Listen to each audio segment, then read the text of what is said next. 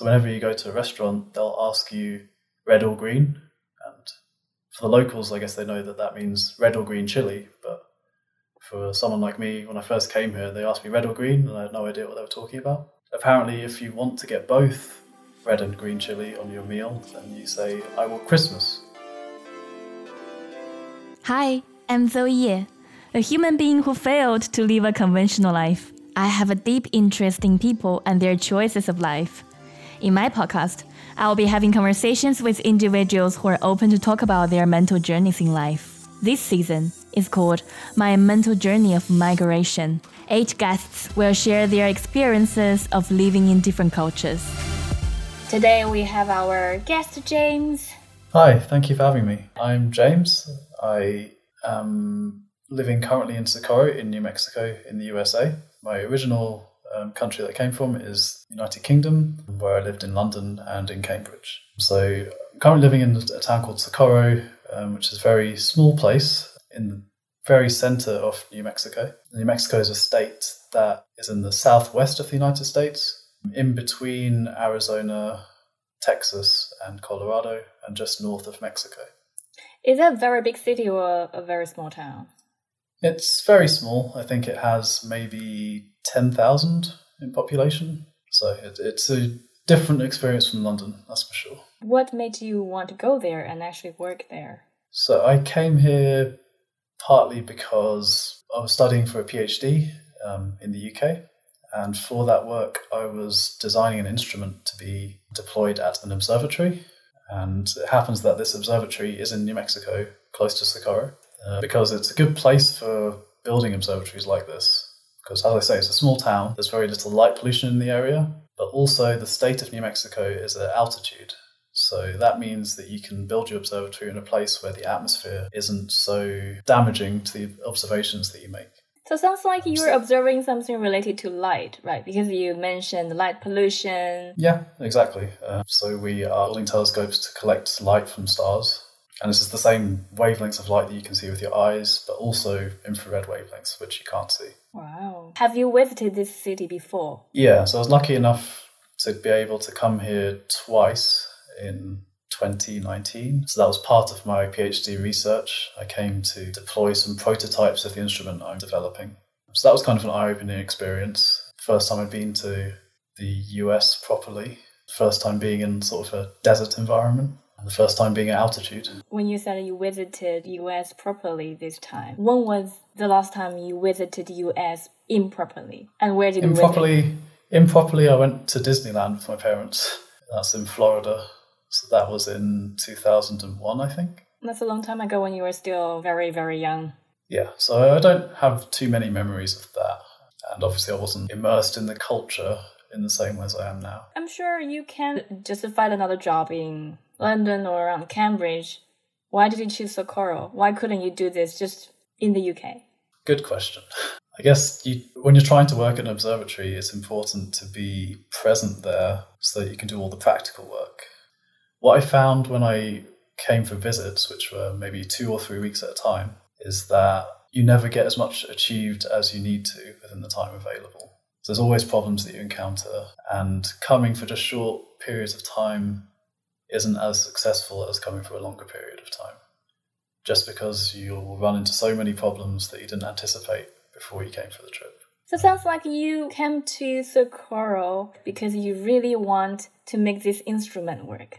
And how is the progress of your instrument? Progress is always too slow for my liking, but I think we're getting there now. So the important thing is that we have funding to do it in research, it's always difficult to have secure funding to let you do the big science projects that you, you want to do. So that's that's the first hurdle. But now that we have the funding, I think I'm making good progress in designing and implementing things. In my office at work, I've got lots of cardboard boxes that are now full of parts that I've bought that will go into the instrument. So soon I'll be able to assemble it and it'll be a real thing sitting on the desk, having toiled over this for six or seven years. That sounds cool. You come to observatory and really need to work with the materials by hand. So that's why you couldn't do it in Cambridge. Correct. I mean, I could have done it in part in Cambridge. So during my PhD, I designed and tested things in the labs in Cambridge. Yeah, I think at some level you can do the practical work in a lab that's not at the observatory and then just ship the instrument to the observatory later. But the trouble there is that you're doing all the testing for an environment at the observatory in a lab. So you're trying to recreate the temperatures and the conditions, the other conditions that you get at the observatory in the lab. Whereas when you're actually working at the observatory, you don't have to worry about generating the conditions because the conditions are already naturally there. Yeah, you mentioned that the condition in Socorro is desert environment and high altitude, and that's perfect for the instrument. What do you feel when you move here physically? Of course, your instrument will be happy, but are you happy about moving to a desert environment with high altitude? Yeah, that's something I ask myself every day. Am I happy with the choice that I've made? Wow. Tell me more. so, for the altitude thing, I can say that I am a runner, so I like to run distances of five kilometers or more. And I was interested in finding out if by moving to a place with high altitude, I would improve the performance of my running. Because it's a well known fact that many professional athletes choose to train in high altitude environments so that their red blood cell count increases and they have better oxygen capacity when they run at sea level for competitions. So I thought in the back of my mind, maybe if I choose to live here for one year, two years, three years, then I will be able to return to the UK and I'll be a superhuman. I'll be able to run faster than I ever could for longer than I ever could. So I'm excited to see if that theory has panned out. For now, all I can say is that when I run here, I feel like I want to die because I get so exhausted running even short distances at a slow speed because I, I, think the um, the air pressure is maybe ninety percent of the pressure at sea level. So you get, I guess you're getting ninety percent of the oxygen you would get at sea level. So you're having to work harder to to run the same speed and distance. And it's even worse at the observatory, where I think the pressure is seventy percent. The observatory will be on top of the hills or mountains. Exactly, exactly. So the the town that I live in is at fifteen hundred meters, and the observatory is at three thousand meters. Wow. And what, what does that affect for your cooking? Cooking also changes things because I also like to bake. I bake cakes and cookies and things. And it turns out that you need to actually adjust your cooking times and the temperatures to factor in for the altitude and the low pressure. So I've actually burnt a few cakes and burnt a few cookies trying to figure out what the optimum times and temperatures are. But I'm getting there. I, I remember you're a foodie. And how is American food, especially the food in New Mexico? I'm enjoying the food in New Mexico. So in New Mexico, they have something called chili, which is a sauce that you apply to all sorts of food. It's a spicy sauce made from chilies, and it comes in the red or green varieties. So whenever you go to a restaurant, they'll ask you red or green, for the locals, I guess they know that that means red or green chili. But for someone like me, when I first came here, they asked me red or green, and I had no idea what they were talking about. Apparently, if you want to get both red and green chili on your meal, then you say, I want Christmas, because Christmas colours are red and green. I like this. So, so, I've ordered Christmas once. It was actually really spicy and I didn't enjoy my meal. So I don't think I'll do that again. I, I can handle spicy food up to a point, not a double dose. And I mean, here people will have it for any meal of the day. So I think I was having it for breakfast. Wait a second. What kind of breakfast do they serve and they offer you red or green or Christmas? So my favorite meal to have here is huevos rancheros, which is a very hearty dish based on fried eggs on tortillas, served with beans, cheese, and lots of chili. That's for breakfast. That's for breakfast. It's probably more than a thousand calories. I find it actually very efficient because it's not only breakfast, but also it serves as my lunch because I don't need to eat until the evening. Wouldn't that be a little bit interesting or strange for you? You know, I am Chinese. We Chinese have hot breakfast in the morning. I don't think so, because in the UK we have the full English breakfast, which is kind of similar. It's a very hearty meal, it's savoury, it's hot. It doesn't have spice in it, but I think I'll find when I go home to the UK that I'll be adding some sort of chili sauce to my full English breakfast. I'm addicted now. Wouldn't you feel a little bit bored if everything is added with the same sauce? If everything is, maybe, but they also come in different varieties. I think a lot of it is made locally here, so there are differences based on who has made it. I don't know if they're brands or if they're just like local farmers who bring their chili to a market to sell. So you have a marketplace that you can go. Yeah, there is a farmer's market, and people have sort of vegetable stands in some certain places. Is that a new experience for you? Personally, haven't used farmers markets very much. I don't really use them so much here either because they're just so expensive. It's maybe five times as expensive as in the supermarket. Five times? That's a huge difference. Yeah, but I guess that's the price you pay for things that are produced organically and ethically. That makes sense. But the difference really shocked me. Yeah, I've got into a situation in the farmer's market where I'm interested in buying something, then I ask the person how much it costs. It takes my breath away when they tell me. Then I feel like I've committed to buying the thing, so I grudgingly give them the money, but I, I tend to only buy maybe one thing when I go to the farmer's market because I can't afford to buy anymore. That makes sense. Maybe you can tell us how did you find your first accommodation in Socorro? So I was lucky when I first moved to Socorro because I was able to live with a colleague who was renting a house here. So when I first came, at least I had a place to go. I stayed there for about two months or so while I was settling in. Then I had to find a place of my own, which was a bit challenging because, well, it turns out in this part of the world that people don't use the internet so much for advertising property. I didn't see anything available on the usual sort of property websites. As a Londoner, probably you're already so used to using the apps and websites to search for properties. Exactly, yeah. So using that, you can see pictures of the house, you can see what it has in terms of the amenities. The online platform makes it really easy, and you feel more confident about the place you're going to live in. But here, I had to basically find this place that I'm living in now by word of mouth. So it's all about who you know here. If you know the right person, then they'll put you in contact with someone who is renting a house or selling a house. Then you can arrange to get a viewing from them. What kind of house are you are living now? So I'm currently living in a three bed house, much bigger than I would have liked because I'm just an individual living here. I didn't really know what I was going to do with three rooms. Given that in the past I have compressed my life pretty much into just one room, yeah. having this extra space is a new experience. It was cozy, is what I like to say. But now I have so much space, I don't really know what to do with it. I've turned one room into a guest bedroom for when friends visit. I've turned one room kind of into a study with a desk and a computer. I've got a living room as well, which I'm also populating with sofa, and I've got a projector, which is which is interesting. I would imagine it will cost you a lot of money to fill up that space. What's your plan there? Yeah, I think it's not as expensive as I thought it was going to be. So, if you buy furniture from some shops, then it's cheaper, much cheaper than others. So, for example, for IKEA, the furniture is reasonably expensive, but you also have to pay $300 for delivery. Whereas the shops that I have been trying to buy from offer free delivery and they're maybe half the price of IKEA. So I feel like I've got some good deals for buying the furniture that I have already. And also, actually, my landlord sold me a desk and a dining table and some chairs for less than $100 for everything. That's nice. But I heard that you don't have a washing machine. How do you handle I, your laundry?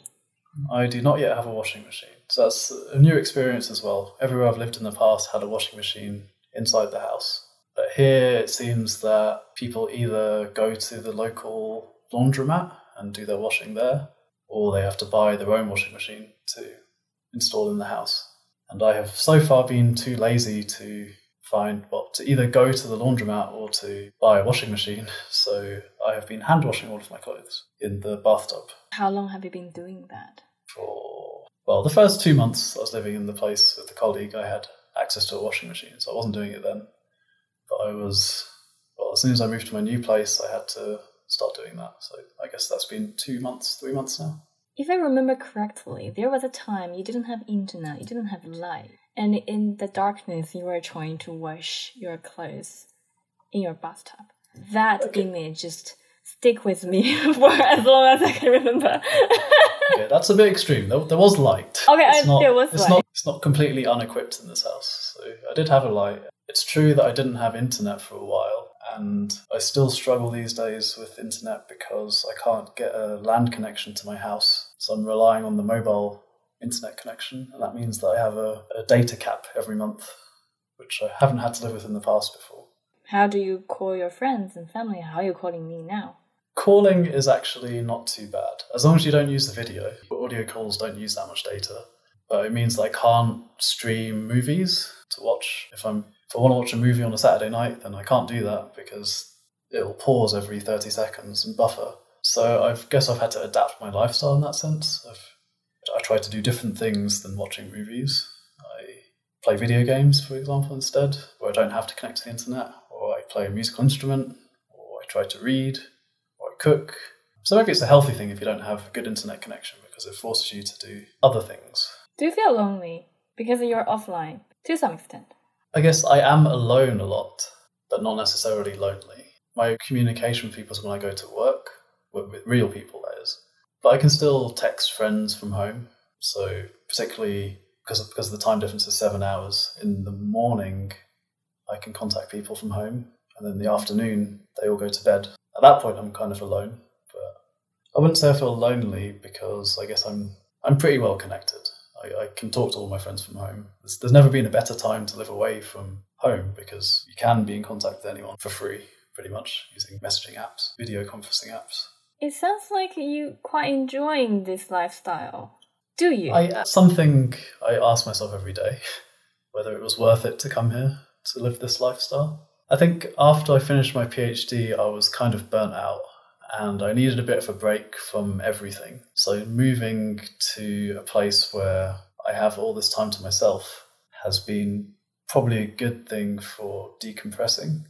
So for now, it feels a bit like a holiday, like an extended holiday where I can focus just on myself and actually resting and recovering from an intense period in my life. Are you still in the recovering phase? Well, to be honest, I haven't had the time to get all the recovery that I wanted yet because obviously I'm working a full time job, but also there's lots of administration you have to do when you enter a country as an immigrant. Before I even got here, there was the visa to, to deal with. When I arrived, I had to sign up for things like a social security number and sign up for all my taxes and get a driving license, find a place to live, set up my bills. And it's not just here in the US that I have to deal with those things. It's also at home in the UK because I'm now a non resident. I have to register for that for tax purposes. I have to make different arrangements for paying back my student loan. So, all that stuff has kept me quite busy outside of work. And so, I haven't had much time to just relax to myself. But now most of that stuff is sorted out. So, I hope that in the months going forward, I'll be able to take some time to chill out and just enjoy myself for a while. Do you feel yourself at the moment, you being you, or you feel some part of your identity shifted to another direction you never expected? That's possible. So I think my identity was in the UK is partly defined by the situation you're in, or the people that you know, the friends that you make, the family that you have. But here I'm kind of removed from all that, so I have a chance to reinvent myself. So I'm not sure that I have actually done that yet. I guess when I'm alone so much, I have a chance to think about what I actually want from life and how much of what I do is influenced by what other people influence me to do, and how much of it is inspired by things that I want to do myself. Because I'm just now gradually learning to prioritize myself more than other people. At the moment, you only have you in your three bedroom house. Yes, all alone in my three bedroom house. I think it's a positive thing to have this space to myself at the moment. Do you feel a little bit scared? I would be. Um, maybe because I watch too many ghost movies, terror movies. If I would be living in such a gigantic house, I would say like, why there are so many noises? Is this house haunted or something? Sometimes I do. So, for example, last week or a few weeks ago, it was the 4th of July, which is American Independence Day, and people light lots of fireworks. They make big explosions they'll do this not just on the 4th of July, but also the days leading up to it, because they'll have fireworks at home and they get too excited and they want to set them off. But they don't sound like the fireworks that you hear in the UK. They sound much more intense. So when they were lighting them, I thought someone was breaking down my front door. so that really got my heart racing when I heard the first firework. Because it really, it really did sound like someone was breaking. Yeah, were you concerned about the security or safety around your neighborhood? It seems to be safe, actually. It's the kind of place where people leave their bikes, bicycles outside unlocked because no one's going to steal them. Because no one wants to cycle there? People do cycle, though. I think most people use their bike for recreation. But for me, I don't have a car yet because that's that's one thing I couldn't get until I was given my driving license. So I've been using a bicycle to get around or even just walking. But that imposes some limitations on myself because in this place in the summer it gets very hot. So if I wanted to walk to the supermarket, for example, I can only do that first thing in the morning because if I go after 8 a.m. or 9 a.m., then it's just too hot to be carrying bags full of groceries back. But also, it means not having a car that I can't travel outside of the city. So my experiences are kind of limited to going to work, going to the grocery store, and occasionally going to local bars or restaurants. But it would be good to have a car one day so I can visit all of the national parks and cities around here for a bit more of an experience of the US. Do you find many vegetarian places in the little town you stay in? There are very few vegetarian options when you go to restaurants in this place. So I've ended up having to start eating meat again a bit more regularly just because if I go out with friends or colleagues, then there is no other option than to eat meat, which is kind of annoying because I don't really want to eat meat, but also I have to eat something when I go out for a dinner with people. Yeah, that's annoying. What about other cultural difference you feel? We would think a Britisher wouldn't feel such a big difference. That's true in some sense, I guess mostly because the languages are so similar. There's still a difference between American English and British English.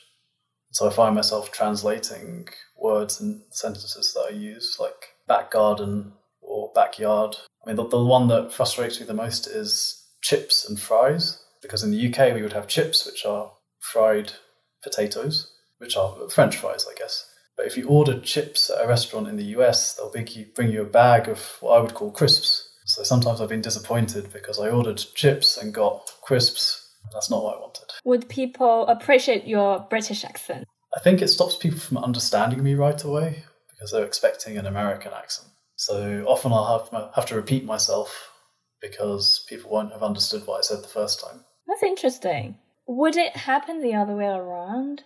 So American trying to talk to you and you're like, what? Can you understand them 100%? I think American English is easier to understand globally just because there's so much television that comes out of America. So many people are familiar with the American accent because they've seen it on TV all their lives. There's another question popping into my mind is because you have a lot of international friends and when you were local and you saw them struggling with adapting to UK culture or their studies, and now you're in their shoes, is there anything that you realized after your experience of moving to US? This is not proper English, but you get what I mean. I get what you mean. It's true. I met a lot of people who came from all over the world to study in the UK. I always admired them for doing that particularly because many of them came to a place where, they, where the language that was spoken wasn't their native language. So for me, I guess I have a bit of an easier experience because at least my native language is the language that's spoken here. But I do see the challenges of inserting yourself into a new culture and just setting up a new life for yourself. It's, it's quite hard to start from nothing. I feel like I'm a more confident and more resourceful person now. I feel a bit more like an adult, to be honest. I feel like I'm more responsible. PhD didn't feel like much responsibility though. I mean, now I'm having to deal with all these tax issues and signing contracts and getting driving licenses and that sort of thing. It all feels very official and it's something I haven't had to do for a long time. So, what would you say to someone who has never moved to another country? Any suggestion? So, don't do it. Don't do it? Well, in some sense, yeah, but other sense, there are, there are positives and negatives, let's say. So the positives are that it's a chance to develop a new identity for yourself if you feel like you need that. It's a chance to maybe experience a culture that you're interested in. But on the other hand, you're making a bit of a sacrifice by moving away from the place you have lived in. So for me, that sacrifice is because I have had a big network of friends and family in the UK, and I do feel that I'm missing out on those relationships now because time moves on and people get on with their lives. So, for example, some of my friends have been getting married while I've been away, or they're going to have children while I'm away.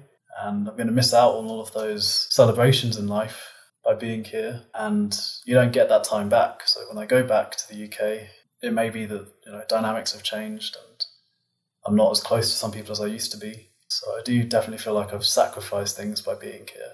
And as I mentioned before, um, I feel like I came here partly for a relaxing experience to decompress after my PhD, but I haven't had a chance to do that yet just because of all the administration I've had to deal with being a new immigrant while working a full time job and trying to furnish a house and everything.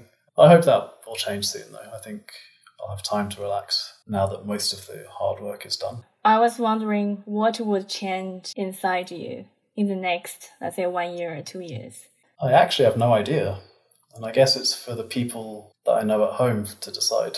So when I go back, they may see that I'm a completely different person. Because, yeah, as you say, you don't realize the changes happening day by day because you're living the life. Maybe I can interview you again in like one or two years' time. Let's see what changed, what hasn't. Yeah, yeah.